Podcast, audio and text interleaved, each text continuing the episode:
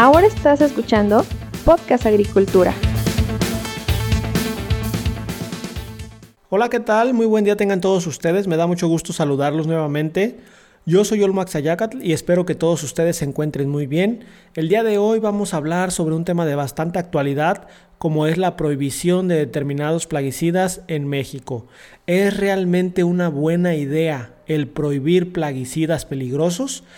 Sobre esto vamos a hablar justamente en esta ocasión, pero antes déjenme decirles que pues ya el día de hoy, martes, comenzó la Expo Agroalimentaria, el evento que a mí en lo personal más me gusta en todo el sector agro, porque claro, tengo una gran historia con ese evento, ¿no? Mi papá básicamente me llevaba a ese evento desde que mis hermanas y yo éramos muy pequeñas y por lo tanto pues son pocos los años que he faltado yo a la cita. Yo voy a estar ahí en Irapuato, en la Expo Agroalimentaria, los días jueves y viernes, todo el día ahí en la Expo. Si alguno de ustedes me ve y me reconoce, salúdeme y dígame que escuche el podcast y eso seguramente me va a animar todavía más. Además también, como no podía ser de otra manera, los invito a suscribirse al newsletter gratuito en empresasagrícolas.com. A través de este boletín ustedes podrán recibir actualmente cada miércoles la información más interesante que hemos publicado en nuestro sitio, mencionando o dándole eh, un lugar primordial justamente a la conversación que hemos tenido en esa semana. La suscripción es totalmente gratuita, solamente tienen que ir a empresasagrícolas.com diagonal newsletter y ahí simplemente con poner su nombre y su correo ya estarán suscritos a nuestro boletín. Una vez comentado todo esto, ahora sí, pasemos al tema del día de hoy.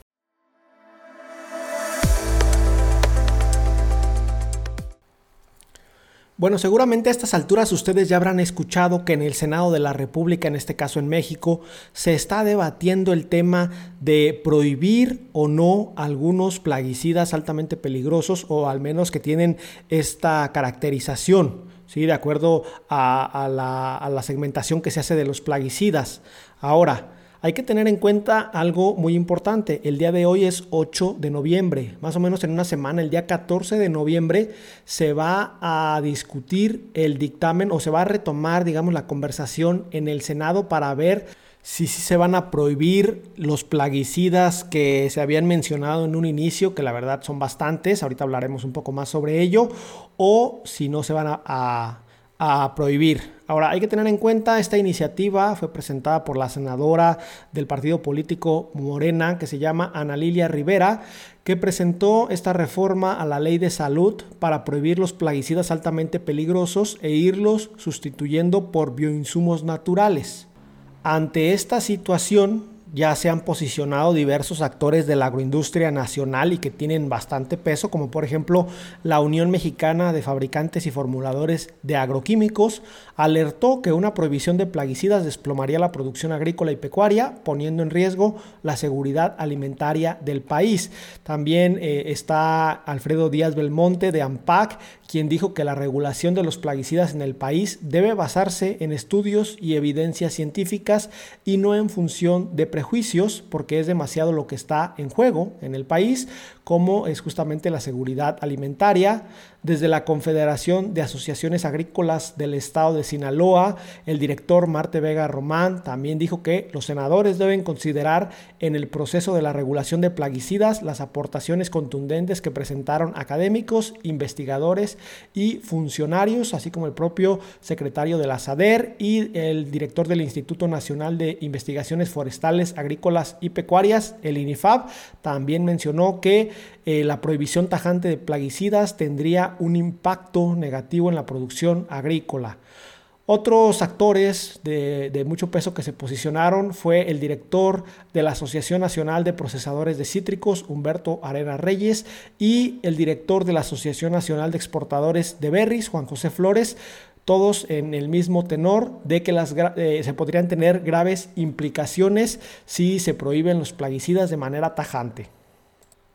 Otro actor de mucho peso en la agroindustria nacional es el Consejo Nacional Agropecuario, el CNA, que indica que este tema requiere una transición paulatina y eh, que el esquema debe ser eh, lo suficientemente, debe tener una temporalidad suficiente para no poner en riesgo el rendimiento de los cultivos. De hecho, todas estas asociaciones manejan la cifra de que de aprobarse esta modificación a la ley de salud, habría una caída de entre el 30 y el 40% en los rendimientos agrícolas, por lo que la producción agrícola pues, eh, nacional caería justamente en, esto en este porcentaje, lo que en primer lugar pues encarecería el precio de los alimentos, tendríamos que incrementar las importaciones al tiempo que disminuimos las exportaciones y esto por supuesto pues nos afectaría a nivel país de manera general eh, en lo económico y en lo social. En este punto la pregunta obligada es, ¿realmente es una buena idea prescindir de estas herramientas para la producción? Y la realidad es que quizá en otro momento podría haber sonado como una buena idea. Bueno, me refiero a, en general, siempre suena una buena idea el no tener que aplicar agroquímicos, en este caso pesticidas, a los cultivos. Suena como una buena idea. ¿Por qué? Porque, pues, de manera general creo que todos quisiéramos comer saludable, no tener que aplicar estas cuestiones. Y estoy seguro que los agricultores tampoco les gustaría aplicar tanto agroquímico si no fuera necesario. A ver, hay que recordar este asunto del uso de eh, pesticidas viene desde la Revolución Verde. A Norman Borlaug le dieron el Premio Nobel de la Paz por sus contribuciones eh, dentro de pues, lo, que, lo que sería el inicio de la Revolución Verde, que es básicamente, que consistió básicamente en incrementar de manera importante los rendimientos agrícolas. Y para incrementar los rendimientos agrícolas, pues se necesitan herramientas que en su momento y hasta el día de hoy, pues fueron los fertilizantes de síntesis química y los plaguicidas de origen químico. Básicamente, si no se hubiera dado la revolución verde, posiblemente muchas regiones en el mundo hubieran pasado hambrunas graves al grado de hablar de desgracias humanitarias. Claro, también hay que irnos al otro extremo. En muchísimas regiones agrícolas del país y de México se hace un, se realiza una aplicación excesiva de plaguicidas y estos se utilizan muchas veces sin tener realmente en cuenta otras alternativas. Entonces, entre estas dos cuestiones debemos de mediarnos y debemos de entender algo muy importante. ¿Y por qué les decía? En otro momento quizá hubiera sonado como una mejor alternativa, porque hace tan solo unos meses acabamos de ver el caso de Sri Lanka, justamente eh, lo que pasó al tomar la decisión de prescindir de tajo de fertilizantes y plaguicidas de síntesis químico y abocarse solo a lo orgánico. Y vimos cómo ocurrió en cuestión de unos cuantos meses una verdadera desgracia agrícola en el país. ¿Por qué? Porque lo cierto, y hay que aceptarlo, nuestros sistemas de producción actuales los sistemas de producción que con los que se produce la mayor, el mayor porcentaje de alimentos en el mundo no están preparados para una transición abrupta. Es decir, de hoy hasta hoy estaba utilizando esto y ya mañana ya no puedo. Eso que ocurrió en Sri Lanka, ahora imagínense lo multiplicado por unas 10, 20 veces. ¿Por qué? Porque México es un país que tiene mucha mayor vocación agrícola. Entonces, no, no creo yo, desde mi punto de vista, no es una buena idea hacer este tipo de modificaciones a la ley de manera tan tajante. A ver, México es uno de los países en donde más plaguicidas que son extremadamente peligrosos para el ser humano y la naturaleza están permitidos. Eso hay que aceptarlo y hay que entenderlo como un planteamiento del cual tenemos que partir. Sí, y el hecho de que se, tengan esa, se tenga esa permisividad no implica que necesariamente el día de mañana se tenga que cortar de golpe. ¿Por qué? Porque las afectaciones pueden ser bastantes. En este sentido se requiere una cuestión extremadamente gradual y muy estudiada donde si voy a quitar una herramienta que está siendo muy utilizada para producción y que necesitan sí o sí utilizarla, porque hay que recordar algo, los plaguicidas muchísimos tienen un costo elevado y elevan los costos de producción.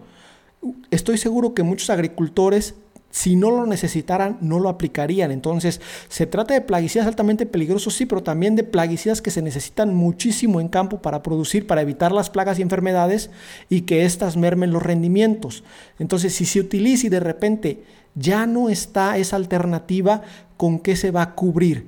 Es el peor error que se puede cometer, el quitar una herramienta sin tener la alternativa. Ya cuando se tenga la alternativa, ahora sí hay que dar el paso, pero primero hay que generar todas esas alternativas que se requieren.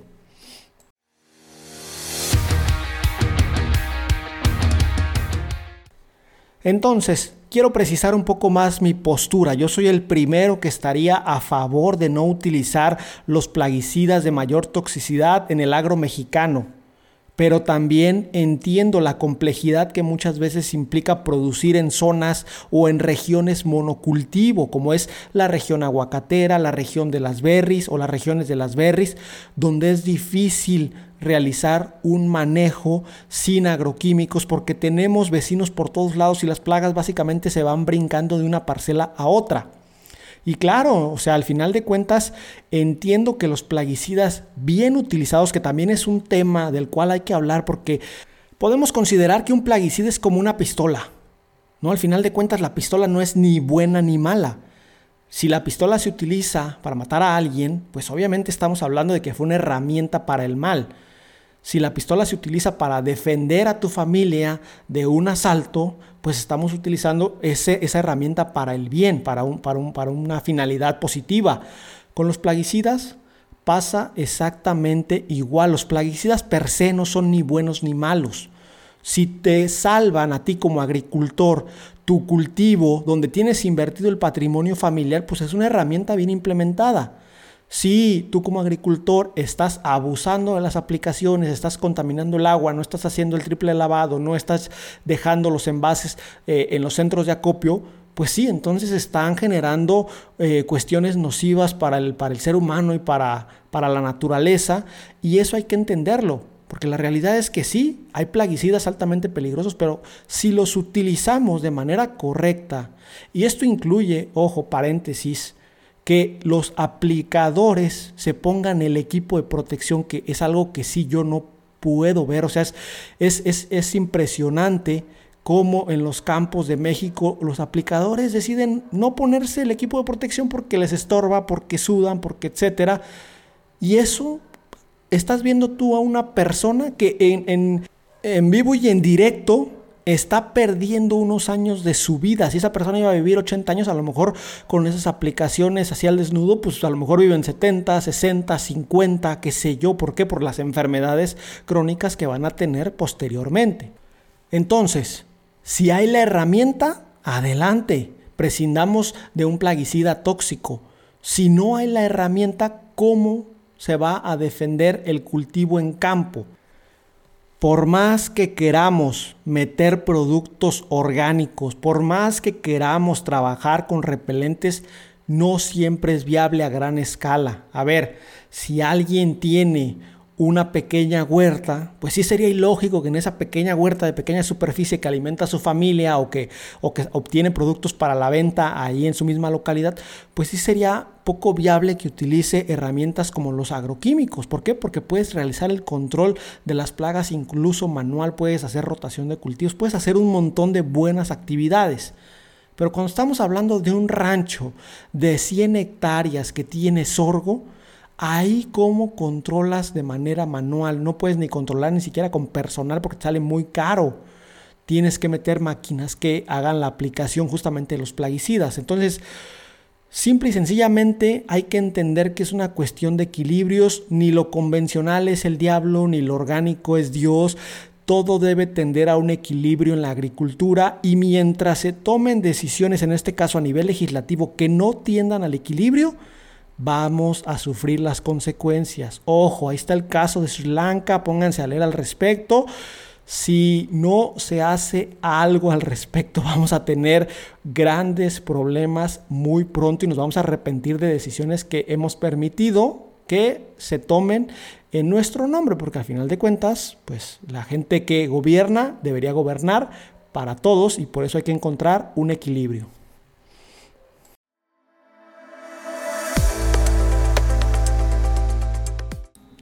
Y hasta aquí el tema que les quería compartir el día de hoy. Vamos a ver muy pronto cuál es la decisión que se toma. Ojalá que haya sensatez eh, por parte de la gente que lleva las riendas de nuestro gobierno en México y puedan entender que ni todo es absolutamente malo ni todo es absolutamente bueno y tiendan a encontrar un equilibrio. Un equilibrio implicaría realizar primero estudios. Bueno, primero destinar recursos a este tema, recursos para realizar estudios.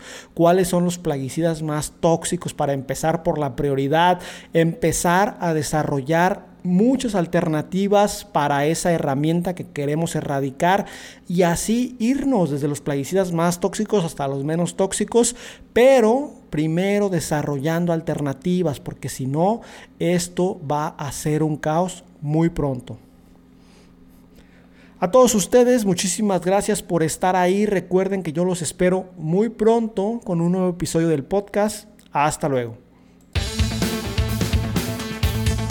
Hemos llegado al final de este episodio. Muchas gracias por escuchar Podcast Agricultura.